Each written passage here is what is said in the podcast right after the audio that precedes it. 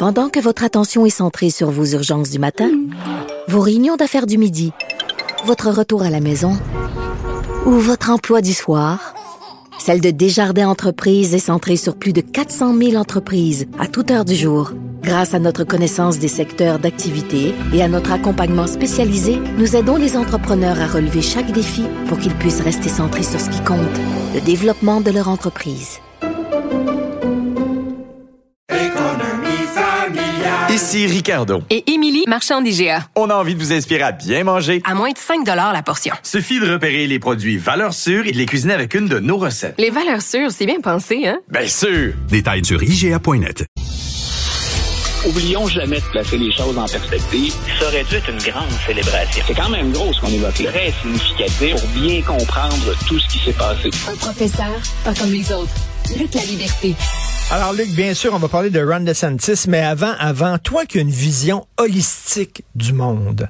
Parce que quand tu, quand tu expliques quelque chose, tu y vas bien sûr par l'histoire, mais aussi tu utilises la sociologie, tu utilises la culture et tu utilises des fois même la psychologie. J'aime ça, c'est pour ça que je dis une vision holistique du monde. Explique-moi la Floride.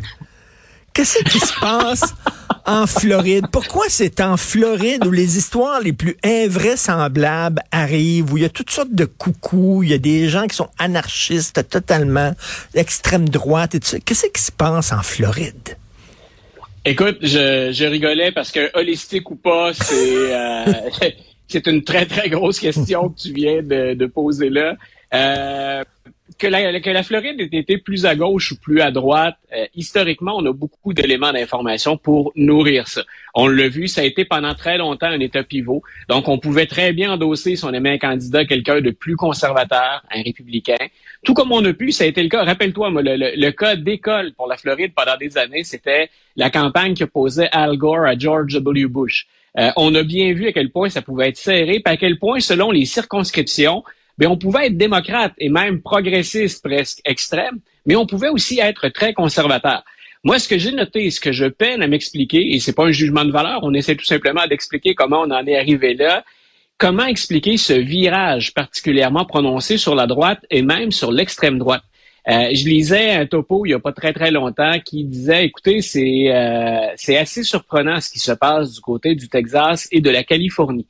Que deux États en aient assez du gouvernement central, c'est presque dans l'ADN des Américains. Ils sont d'abord attachés à leur État, puis d'abord attachés à leur gouverneur, à leur État, puis à leur circonscription, avant d'être attachés à Washington. Ça, c'est commun, j'ai envie de te dire, aux 50 États. Mais là, on remarque du côté du Texas puis de la Floride que cette espèce d'allergie au gouvernement puis aux mouvements idéologiques qui viennent d'ailleurs euh, entraîne un repli sur soi, sur ces, ces valeurs dites traditionnelles mais c'est particulièrement prononcé aux deux endroits. Et c'est étonnant de voir, c'est pas un courant qui est majoritaire, mais à quel point l'extrême droite suit ce mouvement-là et s'intéresse tout particulièrement à ce qui se fait dans les deux États. Euh, Ron DeSantis fait une campagne centrée exactement là-dessus. nous sommes conservateurs maintenant en Floride et vous en avez assez de ces courants qu'on tente de vous imposer. Je livre la marchandise et mon bilan législatif là-dessus est éloquent. Je, te fais une parenthèse parce que tu disais ce sont des gens qui se méfient un peu des gouvernements centraux. Il y a plusieurs années de ça, c'était presque au début de l'émission Les Francs-Tireurs que je co-animais avec Benoît Dutrisac. Je suis allé en Floride, sur une petite île en Floride qui ressemblait à l'île de Gilligan, et c'était des gens qui vivaient là en autarcie. Euh, qui s'étaient séparés du gouvernement. Je sais pas si tu connais cette île-là, mais écoute, il y avait des gens, euh, il y avait des hippies, des vieux hippies de gauche, tu avais des gens d'extrême droite, il y avait des gens pas dedans, il y avait des gens, écoute, un monde incroyable, une faune, et ils vivaient là, et eux autres, ils disaient, on s'est séparés des États-Unis. Et je me disais, only in Florida. Et il y, a, il y a, effectivement, tu vois, là, on parle de, de, de cas extrêmes. C'est somme toute marginal sur l'ensemble de la population. Mais ce qui les a amenés à faire ça, euh, on a ça très fort en Floride, j'ai envie de te dire peut-être encore plus fort au Texas. C'est oui, on fait partie de cette union-là, mais on est d'abord et avant tout des habitants de la Floride. Et ben, on veut bien tolérer la présence du gouvernement fédéral, puis dans certains cas, bon, on se dit on n'a pas le choix de fonctionner avec, mais le moins possible. Et chaque fois qu'on tente d'imposer des choses à partir de Washington ou qu'on a l'impression que c'est ce qu'on est en train de faire, il y a un mouvement de recul très, très, très fort. Je disais, c'est particulièrement prononcé pour la Floride, mais c'est dans l'ADN des Américains. La réussite, notre réussite dans la vie, on se la doit à nous d'abord et avant tout. Je ne sais pas si j'ai déjà partagé ça avec toi, mais voir des, voir des gens aux États-Unis s'excuser devant un gouverneur ou devant un président américain de ne pas en avoir fait assez, et que si ça va mal, c'est d'abord de notre faute. Moi, j'imagine pas ça. J'habite Québec, je suis relativement près de l'Assemblée nationale. J'imagine pas des gens partir pour aller s'excuser auprès de M. Legault pour dire on peut faire plus, on peut faire mieux. Euh, c'est pas pour ça qu'on va sur la colline parlementaire habituellement. Alors qu'aux États-Unis, on le prend sur soi d'abord et avant tout. La problématique de ça, bien sûr, parce que ça devient caricatural, c'est qu'on peut pas vraiment être responsable de tout. Il y a un certain nombre de facteurs qui dépendent des structures, des politiques. Mais c'est, j'y reviens, c'est dans l'ADN des Américains. c'est ça, et je reviens pour, sur, la, sur la, endroits, dont la Floride. Ben c'est ça, la Floride, et je parlais d'une approche holistique, parlons de géographie, tu sais, le fait que ce soit comme une, une péninsule, tu sais, c'est comme, on dirait que c'est, c'est comme le bout des États-Unis. Et Mingway euh, allait en Floride, on dirait que tout mène là. Euh, tu sais, les Cubains qui ont qui ont, euh, qui, ont quitté Cuba, qui sont assez d'extrême droite, assez à droite, sont en Floride aussi. On dirait que tous les gens, quand tu vas avoir la paix et tu veux te, retirer des États-Unis, étant donné que géographiquement, c'est comme une péninsule qui va dans la mer, tu t'en vas en Floride. Écoute, puis c'est une belle destination. Malheureusement, avec les changements climatiques, la Floride va être aux prises aussi avec des retombées, euh, des retombées naturelles de plus en plus importantes. La Californie, par exemple, qui est une destination de rêve pour plusieurs, vit ça euh, à sa manière également. Mais ça reste un beau cadre de vie. Il y, a, pas, on pense souvent au snowbird quand on pense à la Floride, mais il y a beaucoup d'Américains qui, à la retraite, envisagent de s'y rendre. Donc, c'est hmm. un cadre de vie où on se dit, rappelle-toi à quel point, par exemple, de DeSantis se fait euh, du millage, puisqu'on est aux États-Unis, pas du kilométrage, mais à quel point il a fait du millage avec la COVID? Euh, avec l'idée de nous en Floride, euh, on va vivre avec le virus, puis on va l'assumer. Puis grosso modo, hein, c'est il a pas contredit tout ce que les scientifiques disaient, mais il s'est bien assuré de, quand on a pu le faire, d'être parmi les premiers à avoir l'audace de défier la, la, santé publique, puis de dire, écoutez, on va faire avec. Ça vient avec la situation, puis on va pas s'empêcher de vivre. Et j'ai des amis qui ont séjourné en Floride pendant ce temps-là qui disaient, écoute, Luc, pendant qu'au Québec, on a un tas de mesures, puis qu'on serre les coudes collectivement, là, je pense que les Québécois ont fait un, très bel effort, même si on a eu aussi des, des, résistances et des oppositions. Mais il dit, écoute, en Floride, on a l'impression que ça n'existe tout simplement pas, la hmm. COVID. Et, quelque part, l'exemple venait du haut. C'est, euh, le gouverneur agissait de la sorte. Et DeSantis, c'est un peu Trump sans Trump. C'est-à-dire, c'est le Trumpisme, mais en disant, moi, j'ai pas tous les problèmes euh, sexuels et maritaux et euh, immoraux de Trump je suis un Trump 2.0. Écoute, ça pour DeSantis, c'est il, va tenter de. Il y, a, une grande faiblesse, Ron DeSantis, euh, que Donald Trump n'a pas. Pour les partisans de Donald Trump, il est charismatique. On veut le voir, on veut l'entendre. Puis Trump joue de son image comme peu de politiciens peuvent le faire. On aime son style ou pas, on peut juste reconnaître que ça fonctionne. Il attire les projecteurs. Si on regarde du côté de Ron DeSantis, il va devoir miser fort sur son bilan personnel, son bilan de gouverneur, et sur le fait qu'il est effectivement plus discipliné, mieux organisé, moins intempestif que Trump. Mais en même temps, on n'accroche pas à Ron DeSantis. Euh, peu importe qu'on soit républicain ou démocrate, écoutez une conférence de presse de Ron DeSantis ou écoutez-le exposer un plan. Euh, écoute, c'est dur, c'est dur, mais je, je, dirais la même chose d'un démocrate qui se comporterait comme ça. Il est drabe. Euh, c'est pas quelqu'un qui soulève les passions. Si on pense que Joe Biden n'a plus de, de, de, charisme ou qu'il est euh, emmêlé dans ses pinceaux à l'occasion, puis on a l'impression qu'on va s'endormir avant la fin du discours, euh, Ron DeSantis n'a pas l'excuse de l'âge et c'est exactement ce ah qu'il provoque au sein de l'auditoire. Donc, il faut qu'il présente Donald Trump comme un loser. Il va dire que dans les trois derniers cycles électoraux, les deux dernières élections de mi-mandat et aussi l'élection présidentielle, M. Trump a entraîné des pertes pour le Parti républicain et la perte de sa propre présidence. Je ne suis pas un loser. Moi, j'ai gagné, j'ai été réélu et j'ai livré la Floride, littéralement, avec ma machine au Parti républicain. Et les faits lui donnent raison. Puis ensuite, il va dire, ben, vous n'aimez pas les woke, vous n'aimez pas les progressistes, ou vous en avez assez qu'on vienne vous imposer cette vision-là des choses. Regardez mon bilan législatif. Euh, j'ai carrément dit et affirmé que la Floride, c'est l'endroit où les woke allaient pour mourir. On avait discuté de ça tous les deux déjà. Donc, Ron DeSantis peut dire, je suis effectivement une version plus disciplinée, plus stratégique, améliorée de Donald Trump, avec un bilan qui montre que je suis un gagnant. Et il espère que ça va être suffisant pour faire oublier. Disons qu'il ne pêche pas par excès de charisme. C'est ce que je disais en discutant avec Mario Dumont hier. Euh, assurément, s'il y a du charisme, il n'y a pas d'excès. En tout cas, on fait pas dans la surenchère. Et euh, là, on dit que c'est un lancement raté pour DeSantis. Qu'est-ce qu'on veut dire? Ah. Pourquoi un lancement raté?